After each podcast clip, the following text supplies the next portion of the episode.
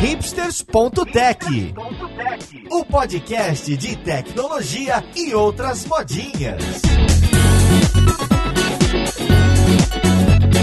Olá e seja bem-vindo a mais um episódio do Hipsters.tech. Eu sou Paulo Silveira, seu host, e a conversa de hoje é inteligência artificial. Mais interessante ainda, a gente não vai falar do algoritmo da rebimborca da parafuseta. A gente vai conversar sobre a utilidade de IA no dia a dia do desenvolvedor que já trabalha com mil tecnologias diferentes. Então, quem não quer ficar se envolvendo lá a fundo com a matemática ou não tem esse tempo, como que é a inteligência artificial tem entrado nas empresas, nos projetos e nas startups de uma forma natural e tem sido utilizada como mais uma ferramenta. Então vamos lá para o podcast ouvir quem são os convidados para esse bate-papo.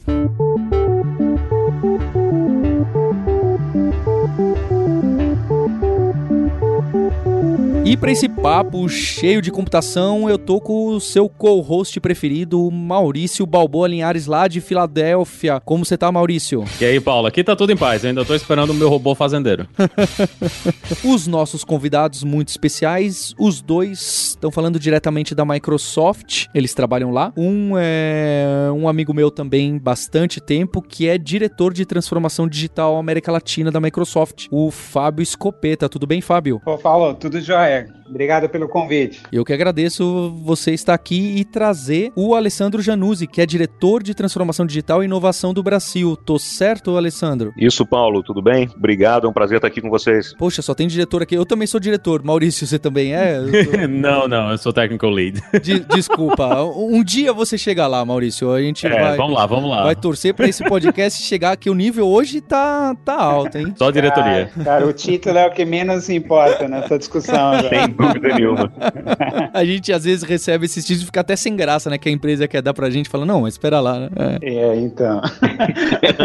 Foi no ponto.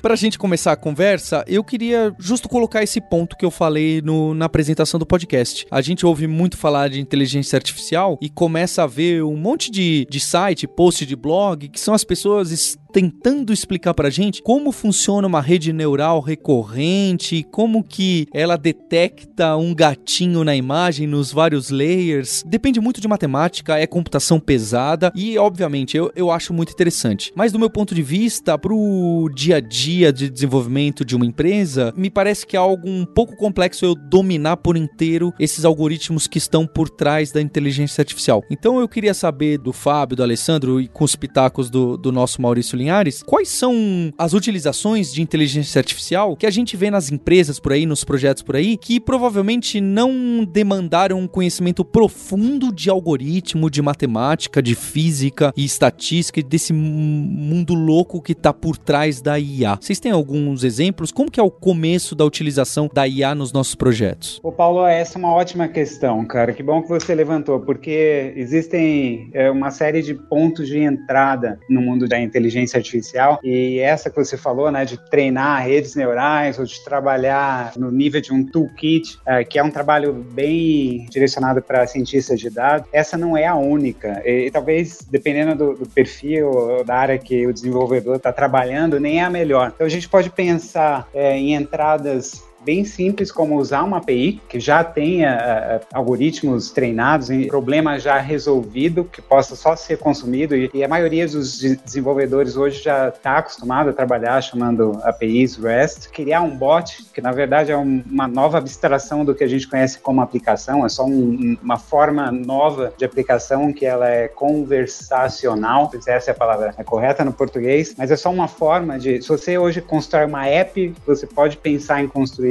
é, um bot. Esses são exemplos já bem é, no nível do desenvolvedor é, é, médio, desenvolvedor corporativo. E esse cara, quando ele quer se aproximar do tipo de abstração que você mencionou no, no início, ele ainda tem um, um, outro layer, né, que é você criar suas próprias APIs usando algoritmos que já existem, treinando com uma informação diferente, fazendo alguns tweaks, alguns ajustes. E tem um outro nível, né, o, o cara que quiser um pouco mais longe, né? Ele, as APIs que, que já estão prontas, se elas não atenderem ao desenvolvedor, ele ainda pode é, se aprofundar um pouco mais, criar novas APIs, fazendo alterações em, em outras que já existem, treinando um novo algoritmo de machine learning usando seus próprios dados. A gente pode falar mais adiante como isso funciona, mas sem entrar é, na, na seara de treinar uma rede neural ou, ou ir tão profundo na, nas questões matemáticas ou de estatística. Rapazes, o que é que vocês acham assim que são APIs que seriam legais de usar como exemplo para como é que é o uso de inteligência artificial nas aplicações? Linhares, um, um exemplo legal para nossa audiência é o cara que quiser acabar de escutar o podcast aqui e criar uma, uma, um aplicativo que usa a mesma API de reconhecimento facial do Uber, ele vai fazer isso com algumas poucas linhas de código. Então isso mostra o, o poder da, de como a gente está democratizando hoje AI através da cloud, da, da, da, nuvem, e a facilidade de consumo, né? E isso ajuda a explicar um pouco o, o ponto que, eu, que o Paulo trouxe no início. Você realmente não precisa se preocupar em treinar redes neurais para começar a usar a inteligência artificial. Deixa eu só acrescentar um ponto aqui, pessoal, de exemplo. Tem algumas coisas bem pragmáticas aqui, de como é que isso aterriza em tutoriais, em guias que podem fazer o, o pequeno empreendedor ou a startup sair do zero ao 100 dentro do, de um projeto de pequenas entregas com AI, com inteligência artificial, que facilite ali a, a, a construção do seu negócio. Queria deixar como referência aqui para vocês uma série de vídeos que a gente publicou recentemente no YouTube com soluções de inteligência artificial para resolver determinadas situações, problemas de negócio em 15 minutos. Os links já estão aqui embaixo no post, é só o ouvinte acessar. Conta pra gente então alguns desses, desses exemplos é, práticos. Um desses exemplos, por exemplo, que a audiência pode consultar aqui nesses vídeos e consumir facilmente é um categorizador de imagens baseado em text search para semântica de contexto em foto. E esse categorizador está com código-fonte publicado no GitHub. Ele tem um tutorial que em 15 minutos mostra como é que ele pode ser criado e que ele permite no fim do dia que você tenha, por exemplo, a possibilidade de consultar as suas fotos no Flickr no contexto de quais são suas fotos em frente a igrejas, quais são suas fotos de cachorro, quais são suas fotos comendo um sanduíche. E essas fotos são automaticamente selecionadas de acordo com os parâmetros de uma busca inteligente, ou seja, análise de contexto baseado em imagens. Esse código que está disponível com integração com o Flickr pode ser facilmente estendido para o Facebook, para o Instagram e para qualquer repositório privado de imagens que você tenha. E literalmente a gente sai do zero ao 100 em 15 minutos. Outras coisas que podem ser criadas com essas mesmas é, APIs são experimentos de machine learning para fazer previsão de valores, forecasts de valores em uma série histórica, múltiplas variáveis. De novo, saindo do zero ao 100 em 10, 15 minutos. Também está lá nos vídeos que o pessoal pode consultar e consumir para buscar algumas inspirações de onde usar essas tecnologias. E, Alessandro, nesses dois exemplos de classificação, descrição de imagens e esse forecast aí de, de bola de cristal dos valores, tecnicamente, a gente, nesses exemplos, você está chamando uma API remota da Microsoft que usa uma engine de IA da Microsoft, não está local. Exatamente. Na verdade, no primeiro caso, no exemplo de categorização de imagem, a gente está usando as nossas APIs de Computer Vision, de visão computacional, que nesse exemplo especificamente está focado em imagem, mas a gente tem casos aqui que dá muito orgulho falar, né? A gente tem um, um dos laboratórios de pesquisa de IA da Microsoft, ele está no Brasil, que é o nosso Advanced Technology Labs. Ele funciona no Rio de Janeiro e a gente está expandindo as capacidades desses algoritmos de análise computacional de imagem para vídeo. A gente tá vendo, né? Antigamente toda a conversa era usando bibliotecas, todo mundo estava usando OpenCV e, e, bibliotecas parecidas, né? Nesse meio para fazer esse trabalho, mas eles tinham que criar os seus próprios datasets, queriam, tinham que montar a coisa toda. E agora, tudo que vocês estão falando aí é usar uma, uma API que já está pronta, que eu vou chamar e ela já vai me dar um resultado. A tendência agora dessa, dessa área de inteligência artificial é essa? É a gente correr para utilizar APIs que já estão prontas em vez de eu escrever a minha própria solução? A gente acha que tem espaço para os dois lados. É, tem espaço para o cientista de dado, para o pesquisador continuar desenvolvendo novos algoritmos, novos modelos, refinando o que já existe. E a gente tem espaço para aquela pessoa que, que tem o desejo de produtizar isso e colocar isso numa solução aplicada em curto espaço de tempo. Um exemplo clássico é o Machine Learning Studio dentro do Azure, que é a nossa plataforma de onde os experimentos vão ser construídos. Então você pode consumir algoritmos prontos, criar a inter-relação entre eles e consumir o experimento inteiro. Então você, se é um cientista de dados, você pode contribuir com novos algoritmos, com novos experimentos. Se você é um consumidor final do resultado disso, você consome uma API como um web service. Então tem espaço para os dois. Eu acho que os dois universos são importantes. E, cara, quando a gente fala de. Vamos usar a API de de imagem, que foi a que o Janus mencionou, é, que a gente tem um tutorial para isso. Se você pensar no tipo de, na sofisticação que já foi implementada e o tipo de serviços que já são out of the box, já estão lá prontos para ser utilizados, uma API de imagem ela é capaz não só de identificar um gato na grama, mas ela, ela consegue resolver alguns problemas que são mais sérios, como qual o grau é, de certeza de que aquela foto é um conteúdo adulto ou não. Ou então, qual é o risco daquela foto conter um conteúdo racista? Ou, ou se a gente quiser ir para o lado da, da estética, né? Você tem um, sei lá, um website quer controlar,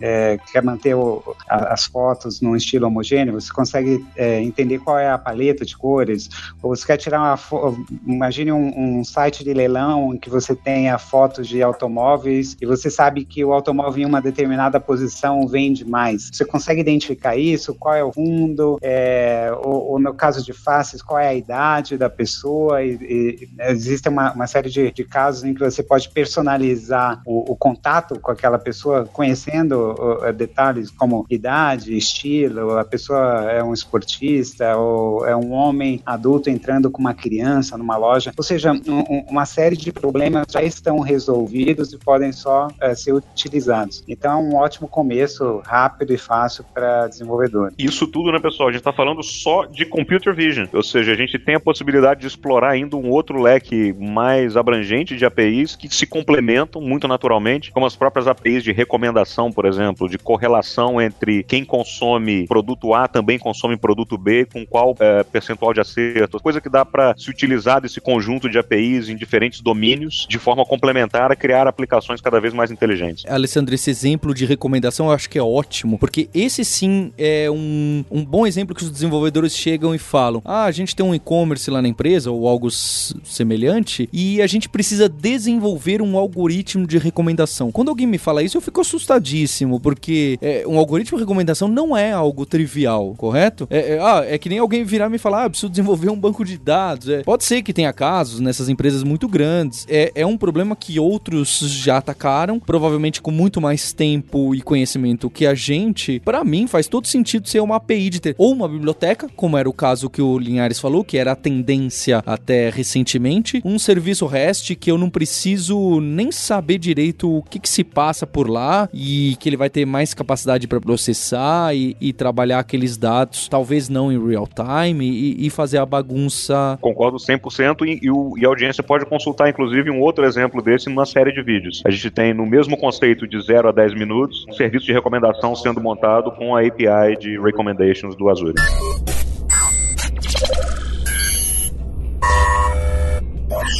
A moda do momento agora é escrever chatbot, né? Todo mundo tá escrevendo o seu robozinho lá para responder as coisas no Slack, no Team lá da Microsoft essas coisas. Tem uma API que eu posso usar para fazer o reconhecimento da, da linguagem que alguém tá falando com o meu bot? Qual é a confiabilidade que eu tenho dessas coisas? Oh, Linhares, eh, realmente bots é a bola da vez. E tem uma razão de ser. O bot passa a ser uma, uma nova forma de construir aplicativos. Mas se você tem espaço para uma app, você pode pensar em em, ter um bot. O bot ele faz com que a comunicação seja um pouco mais natural. No bot você vai conversar, pode ser por voz ou por texto. Alguns é, estudos indicam que, principalmente as gerações mais novas, preferem texto à voz. Mas a, a voz também hoje é uma traz bastante demanda. E o bom do, do bot, para quem conhece o exemplo do WeChat na China, né, que era para ser um, uma cópia do WhatsApp, a história lá cresceu tanto que ela virou um ecossistema de bots, né? Hoje você conversando com um amigo, ah, surgiu o interesse de ir num cinema, você pode é, chamar um bot que vai te ajudar a fazer a reserva para o cinema, a mandar um request, uma requisição para sua agenda e do seu amigo,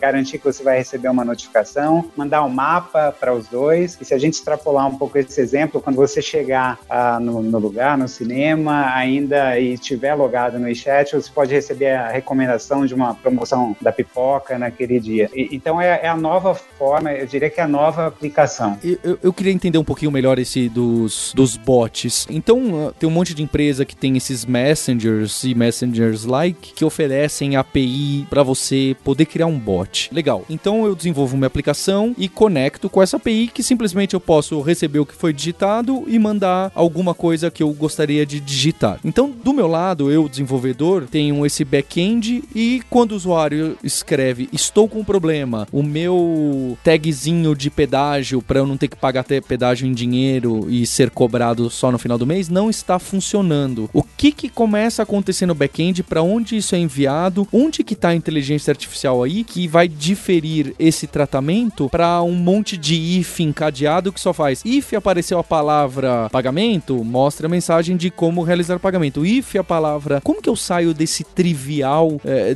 num bot? O que que tem de exemplo legal? Tá, legal. É, boa pergunta, Paulo. Eu vou dar só um passo é, atrás, porque você tinha me perguntado de como que é essa história, o que que a gente disponibiliza para ajudar, né? Hoje Ótimo. a gente tem frameworks de bots, que são atalhos, faz com que a vida do desenvolvedor seja facilitada na criação desses bots. E existem, é, quando a gente generaliza bots, a gente acaba fazendo um, um, serviço muito bom, porque existem bots de todos os, os tipos. Mas para entrar no, no, exemplo que você mencionou, né? Quando você tem um, uma framework de bots, você está é, disponibilizando gerenciamento desse bot, tratamento de requisições, as integrações com os diversos é, canais, pode ser o WhatsApp, é, Slack ou Skype, qualquer um, um desses. Você está abstraindo e resolvendo todas as back-end e, e, deixando o desenvolvedor focar na, na, lógica de negócio, que não é mais a if, else. É, hoje você, quando você fala, olha,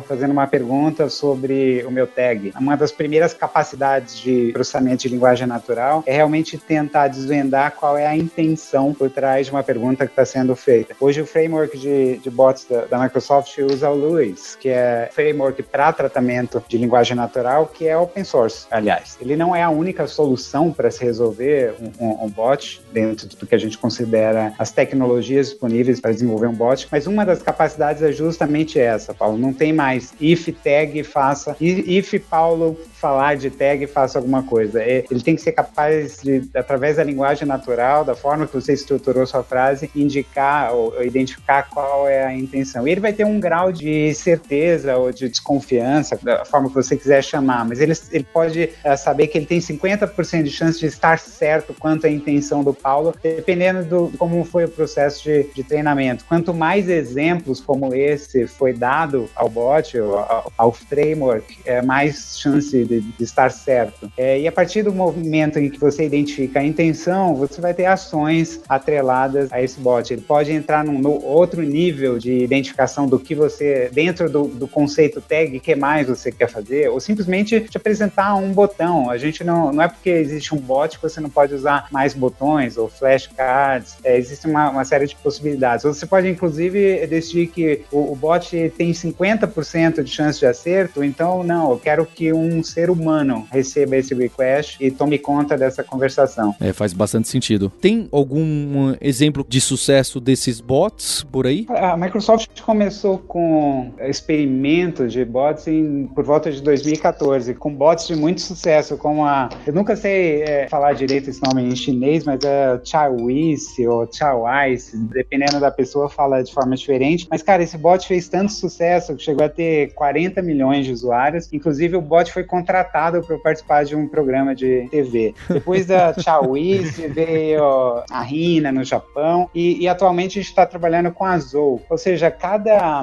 Vocês podem testar, cara, é muito divertido. A cada interação dessas, e umas foram mais. tiveram mais sucesso do que outras, você vai aprendendo, né? Então, por exemplo, hoje você, quando vocês forem testar a Zou, você vai perceber que ela tem é, uma inteligência muito maior em relação a identificar conteúdo é, inapropriado. Esses dias eu estava conversando com ela e aqui no Brasil a gente usa muito o kkk para quando a gente está rindo texto e, e, e, cara, quando eu fiz o kkk, ela já me instruiu para tentar mudar um pouco a forma que eu estava me comunicando com ela, que senão ela não ia continuar a conversa. Ou seja, é, não que ela não tenha identificado que seja um, um riso, mas o, o, eu poderia estar tá tentando, é, porque ela aprende com as interações. Então, aquilo ali era um conteúdo que claramente ela não queria aprender, ela não podia aprender, ela foi instruída para tal. Então a gente vai aprendendo e vai ficando cada vez melhor. Mas tem casos comerciais, o banco de, de Koki é, no, no Japão, eles têm um, um, um bot construído com, com, esse framework que é a recepcionista é, do banco. Jano, você tem alguns exemplos? Além dos exemplos que o Fábio citou, que são diretamente ligados à experiência do cliente final que consome o serviço do bot, é interessante a gente ressaltar que isso abre um ecossistema para desenvolvedores criarem os seus expertises em consultorias de desenvolvimento de bots. E isso é algo que é muito verticalizado, ou seja, cada vertical tem suas idiosincrasias, suas características próprias que, que levam parceiros diferentes a não exatamente competirem entre si, mas se especializarem em determinadas, com determinados nuances. Né? A gente pode citar aqui no Brasil, por exemplo, parceiros como a ESX, como a Superare, como a Murabay, que se colocam como parceiros de bots dentro do nosso ecossistema e a gente tem várias outras empresas na, com as mesmas premissas, onde a gente, dependendo do projeto, dependendo da característica da, do cliente final, a gente pode inclusive fomentar esse ecossistema que para os empreendedores é um excelente nicho de mercado que se abre.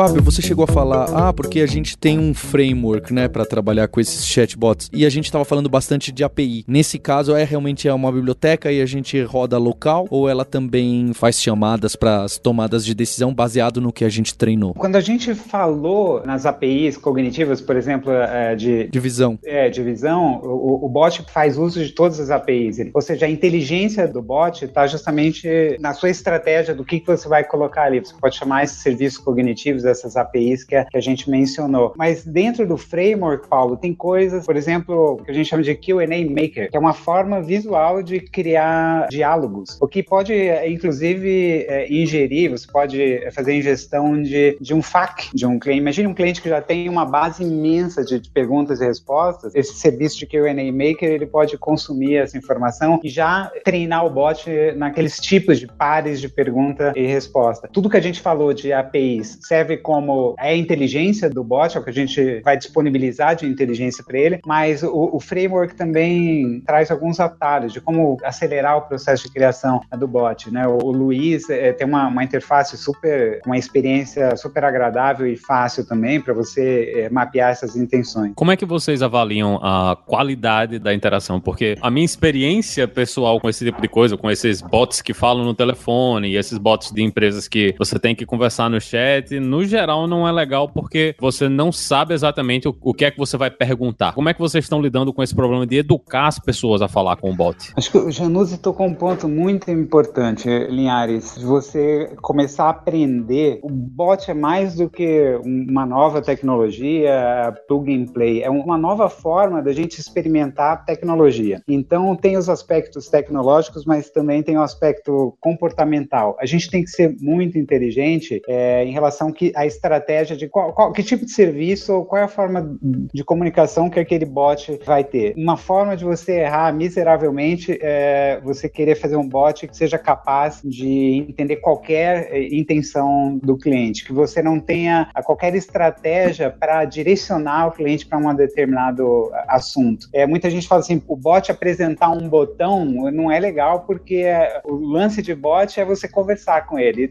Não é verdade. Existe uma série de recursos recursos que podem economizar muito tempo da conversação é, da pessoa. A pessoa que tá, a gente tem que pensar que quem está usando o bot quer resolver algo rápido, não importa a forma que está sendo feita. Então, se você está tendo a experiência ruim, é, Linhares, é, um, é geralmente é um problema de design. Quando especificamente por voz, esse é um problema difícil de resolver, porque quando a gente entra na parte de voz, você tem problemas de regionalismo, né? O gaúcho não vai falar é igualzinho o seu cliente que está em, no Recife. É, e o seu bot vai ter que fazer a transcrição do mesmo português com duas pessoas diferentes. Então você vai ter que dar insumos, né, treinar o seu, a sua API para que seja capaz de, de, reconhecer essas diferenças. Hoje a gente tem APIs, e eu acho que a Microsoft está mandando muito bem nessa área. A gente não só atingiu, a gente bateu o recorde em compreensão de, de voz, e isso foi um teste comparado com pessoas profissionais, né, recepcionistas, e não que o bot não errou nada, né? Mas ele teve o mesmo grau de erro que o profissional que faz isso. Então, hoje a gente tem APIs melhores e APIs mais inteligentes. O que, que eu quero dizer com isso? Hoje você consegue treinar a sua API para falar assim: olha, eu vou usar esse serviço no aeroporto. Portanto, existe um padrão de som ambiente que eu quero treinar o meu bot a filtrá-lo. Eu, eu sei que o meu bot vai ter que escutar a, a, a moça da, uh, do check-in e dentro do ramo da aviação existem alguns jargões e eu quero já que o, o, o meu serviço seja capaz de identificar esse jargão quando ele está transcrevendo essa conversação. Quando a gente faz o processamento de linguagem natural, é, uma vez que a gente já tem o texto, né, a gente falou do Luiz há pouco, esse tipo de análise é feita, mas dependendo do desafio que a gente tem, por exemplo, como entender tudo que a recepcionista lá do check-in vai falar, você tem que fazer um treinamento contextual até na, na identificação de voz. Então, isso são coisas que você tem que se preocupar dependendo da solução que você está implementando. Exato. Eu acho que o grande valor do profissional que vai explorar essa área é o cara entender não só de tecnologia, mas de como o humano espera se comunicar com o bot. E acho que aí vai estar o grande valor desse profissional, é o tipo da experiência que ele vai entregar. Um bot super simples pode ter mais sucesso do que um bot mega sofisticado, mas que acaba frustrando uh, os seus clientes. Bye. E Alessandro, pelo que eu entendi, você também está muito próximo das startups aí do Brasil. Eu queria saber, vocês deram bastante exemplos de empresas maiores utilizando algumas dessas APIs da Microsoft, ou seja, de outra empresa. O que, que você está enxergando na, nas startups utilizando essas ferramentas? Obrigado pela pergunta, Paulo. Faz todo sentido do mundo a gente conectar esses dois universos. Né? Hoje, aqui no Brasil, a gente tem um ecossistema de startups. Não existe um censo, nem um consenso, né? mas estima-se que o Brasil tem mais ou menos de 8 a 10 mil startups startups. É, e desse universo nós temos hoje no programa de mentorização técnica de startups na Microsoft, que é o BizSpark, nós temos 4 mil startups ativas na data de hoje. Desse conjunto, desse universo de startups, a gente está falando aí de startups espalhadas pelo Brasil inteiro, das principais aceleradoras que existem no país, nós temos parcerias com as principais delas, onde a gente disponibiliza para as startups não só créditos de computação em nuvem para que eles desenvolvam seus negócios, mas também mentorização técnica e conexão com os nossos clientes tradicionais profissionais em diversos aspectos. Hoje mesmo, por coincidência, eu estava no Cubo conversando com um grupo de startups, a gente fez o lançamento lá de um programa e tem tudo a ver com o que a gente está falando, né? Um programa de conexão das startups com os nossos clientes tradicionais em uma imersão de transformação digital. E a gente está oferecendo isso para os nossos clientes corporativos como uma jornada de, de mergulhar, de uma imersão de dois dias, usando metodologias de hackathon. Entre dois dias a, a gente faz uma, um mergulho em desafios de negócio nesses clientes e junto com uma série de startups do mesmo segmento, de segmentos correlatos, usando workloads e recursos avançados como inteligência artificial, chatbots, IoT, machine learning, deep learning, a gente mergulha nesses desafios de negócio e conecta aquelas startups que fazem sentido e prototipa junto soluções com esses clientes tradicionais, usando esse conhecimento de inovação dessas novas empresas, usando a nossa plataforma, botando técnicos e pessoas e arquitetos do nosso lado para facilitar todo esse processo. E o que a gente tem visto no fim do dia, que a gente pilotou isso em alguns clientes, a gente está lançando essa campanha maior agora, é que no, ao longo desses dois dias a gente descobre uma série de coisas. Por exemplo, a gente fez uma experiência recente, um caso público aqui com uma grande empresa na área de seguros e a gente desenvolveu chatbots diversos para auxiliar a experiência do viajante em experiências de seguro viagem, em interações com seguro viagem. Então você contrata um seguro viagem, você tem um assistente seu como chatbot que te acompanha no seu mobile durante toda a sua viagem, indicando é, possíveis convênios que você possa ter baseado na sua posição geográfica, indicando se você está numa situação de risco, o cuidado que você deve ter. Né? De um lado, a gente olha esse ecossistema de 4 mil startups ativas ávidas por contexto. Do outro lado, a gente olha os nossos clientes tradicionais ávidos por transformação digital. E a gente está querendo exatamente agora fazer essa ponte de uma forma estruturada e programática. Quais são as ofertas que nós, como empresas que conectam os dois segmentos, podemos colocar bem é, disponíveis para esses dois universos, de forma que eles passam a trabalhar juntos e com, uma, com um propósito integrado, que é levar os negócios das pequenas empresas para o consumo consumo das grandes empresas, num contexto de inovação, de transformação de business, suportado por tecnologias mais avançadas. Né? As experiências estão muito bacanas. Assim, a gente adoraria voltar aqui para compartilhar os resultados, mas os, os, primeiros insights e pilotos estão fantásticos. Eu queria fazer uma pergunta para o Maurício Linhares, que trabalha lá na Digital Ocean e que tem muitas máquinas a serem tratadas e erros a serem digeridos. Você enxerga algum uso de inteligência artificial para algum ponto aí, para balancear alguma coisa, para saber onde precisa do quê? Com certeza. A gente está começando a mexer nessas coisas, está deixando tudo mais visível para que a gente possa tomar decisões. Hoje, a inteligência artificial é aquela inteligência artificial braçal, né? É o alerta que você coloca e que vai mandar um, um aviso para alguém quando está fora de alguma coisa, mas a gente tem uma ferramenta nova ainda entrando para produção nessas próximas semanas que vai começar a fazer análise de logs para descobrir momentos onde está acontecendo alguma coisa diferente do normal, né? Porque se você está coletando todos esses dados, você já tem uma ideia de como a aplicação ela se comporta, a quantidade de requests que você recebe, quanto tempo demora para responder cada uma dessas coisas. Então, dá para você ensinar um modelo que quando você está saindo fora, né, dessa curva de valores que você assume como sendo normal e você vai poder alertar quando isso acontecer. Então, se a gente está tendo muito mais requests, está tendo muito mais erros do que o normal, eu não preciso mais ir manualmente do jeito que a gente faz hoje, criar um alerta para dizer, ó, você está fora disso aqui, você assume que está ruim ou você tem que avisar alguém. A própria ferramenta, ela vai usar os dados que ela já tem, ela vai tomar a decisão em cima disso aí. Então, toda vez que os dados eles começarem a sair um pouquinho do normal, né, a gente já vai ser avisado sem a gente ter que definir o que é o normal, porque essa informação já existe, o modelo ele vai ser capaz de resolver isso aí por ele mesmo. Então, o objetivo que a gente tem é chegar nesse nível de acesso, né, entregar as informações e sempre que a coisa mudar assim de forma inesperada, a gente receber o aviso que tem alguma coisa que mudou em um lugar onde não deveria ter mudado. E pessoal, queria deixar mais um convite aqui para a audiência,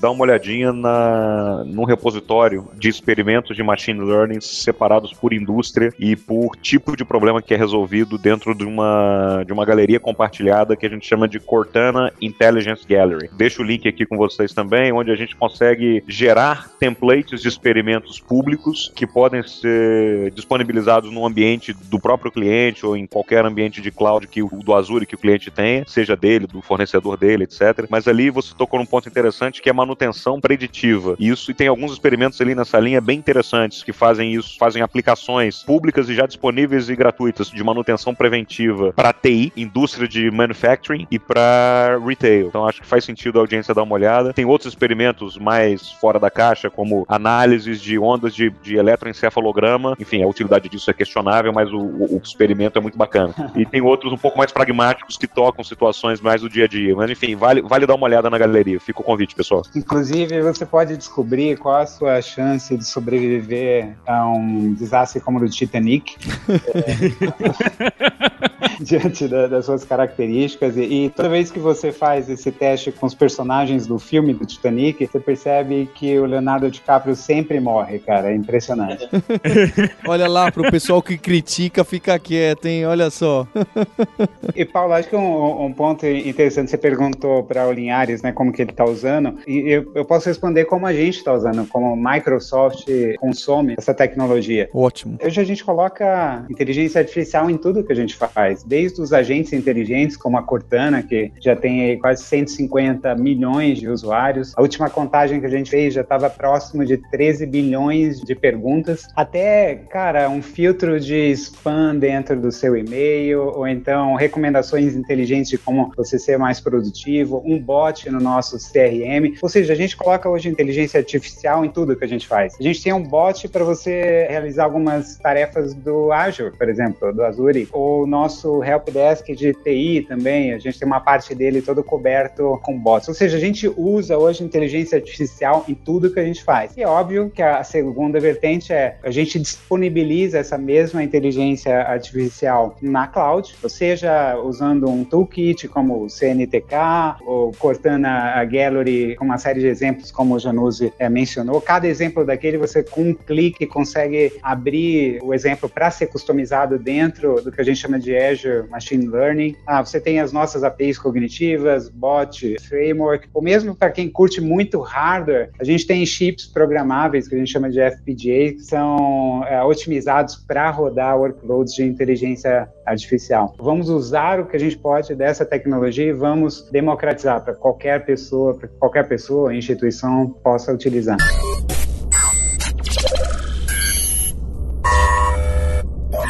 Então, antes da Skynet chegar e, e, o Exterminador do Futuro matar todo mundo e a humanidade perder a guerra, a gente tá tendo um movimento dos governos, né? Vai acontecer na Europa agora a necessidade de você ter que explicar como um algoritmo de inteligência artificial tomou uma decisão, né? Que nem sempre a gente consegue fazer isso hoje, dependendo do algoritmo que você faz. Então, como é que vocês têm lidado com essa parte legal, essa parte de relacionamento com o governo, de políticas públicas para essa questão da inteligência artificial? Legal, boa pergunta essa, Linhares. E, e quando você fala de Skynet, realmente a gente tem no nosso imaginário, principalmente alimentado ali por Hollywood na década de 80, a, a gente acabou criando né, essa imagem de Skynet, Exterminador, é, achando que era uma ótima ideia destruir humanos, ou até Matrix, né, achando que a gente faria uma ótima bateria também. Mas o que a gente vê na realidade, aliás, até se você pensar em Hollywood, esse tema já não é mais tão recorrente. Você tem uma temática como a do Big Hero, e, e que traz é, de forma mais concreta o que hoje acontece com inteligência artificial. A gente geralmente vê é, um sistema desse sendo treinado numa área e lá ficando e se especializando. Então, é um bot que vai ajudar um médico ou oncologista a tomar uma decisão, a gente vai treinar ele a, nessa área de conhecimento e lá ele vai ficar, como era o Big Hero da Disney. Agora, quando a gente entra nessa área de governo e regulamentação, eu não sei se vocês acompanharam, mas o Elon Musk e alguns outros é, influenciadores, eles criaram a OpenAI, que é uma organização justamente para discutir e da qual a Microsoft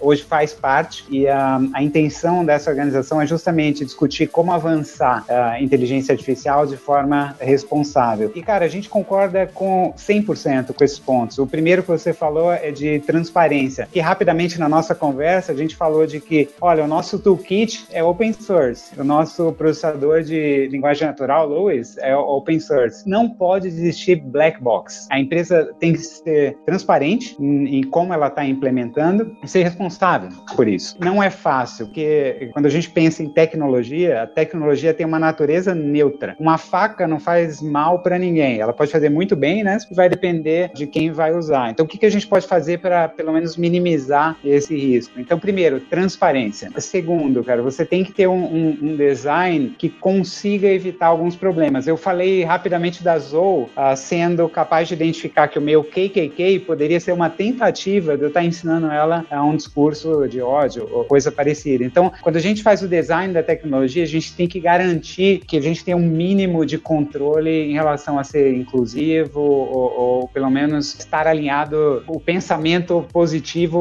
humano. Tem problemas que eu acho que a indústria não conseguiu resolver, né? Quando a gente entra na questão de carros self-driving cars, carros autônomos, talvez aí estejam os maiores, maiores dilemas, né? Aquela história, é, o carro vai tomar a proteger o motorista ou pessoas que estão num ponto de ônibus. Óbvio que se eu perguntar para qualquer um daqui, acho que a gente vai falar, claro que as pessoas que estão num ponto de ônibus, mas você compraria esse carro? Pois é, é uma decisão disso aí, né? então é um dilema grande. Eu fico muito feliz, eu, como eu já estou ficando veterano nessa história de AI, pelo menos quando ela começou a ser comercializada, é, eu fico muito feliz da participação ativa da Microsoft na OpenAI, é, do posicionamento do Satya, né? O tempo todo ele bate nessa tecla é, de que a gente tem que ter o design apropriado, a gente tem que ser responsável pelo que a gente está ah, disponibilizando. Então, eu estou muito satisfeito com o posicionamento da Microsoft nessa área em particular. Mas a gente está longe, viu, Linhares, de chegar a um acordo, de compreender todas as, eh, as ramificações desses assuntos. Eu acho que o episódio elucidou muita coisa, em especial esse uso da inteligência artificial como uma API, como uma ferramenta, e não a necessidade da gente ser aquele super hacker e desenvolver do zero e ter um entendimento profundo desses algoritmos complicados. Tanto que esse exemplo final que o Fábio falou, a gente acabou chegando na discussão do carro que dirige sozinho, não é? Que acaba sendo o primeiro exemplo que muita gente diz de inteligência artificial. O nosso foi o último, que eu acho que é óbvio, é, precisa de muita pesquisa, é um tema super interessante e eu adoraria conhecer, mas para o desenvolvimento do dia a dia de muita empresa, de muita startup e do desenvolvedor que tem um monte de outros problemas para serem resolvidos, o interessante é essa abordagem da gente poder mandar os dados, saber utilizar aquela API e já receber de volta tudo mastigado de uma forma que ele diz com índice de confiança, com um score, ou já te manda as probabilidades. Para mim se enquadra muito mais ao mundo real esse papo que a gente teve aqui. Então por isso eu queria agradecer agradecer o Fábio o Alessandro da Microsoft. Muito obrigado, pessoal. Eu que agradeço, Paulo. Obrigado, obrigado, Linhares. Foi um prazer enorme. Obrigado a vocês pelo convite, pessoal. É importantíssimo manter esse tipo de fórum. Acho que a gente está vivendo um momento de educação e desenvolvimento, além de upskill técnico nesse contexto, e a participação de vocês no ecossistema é fundamental. Obrigado, galera. E agradecer o meu parceiro, Maurício Linhares, diretamente de Filadélfia. Valeu, Maurício. Valeu, Paulo. Valeu, pessoal. Agradecer em especial ao ouvinte, você que está aí toda semana junto com a gente. Lembrando de novo que a gente lançou o hipsters.jobs há algum tempo. Dá uma olhada lá nas vagas se nenhum robô inteligente já roubou a sua. Então, até a próxima terça-feira. Tchau!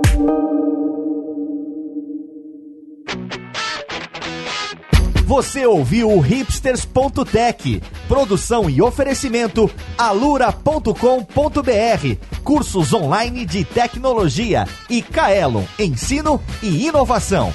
Edição Radiofobia, podcast e multimídia.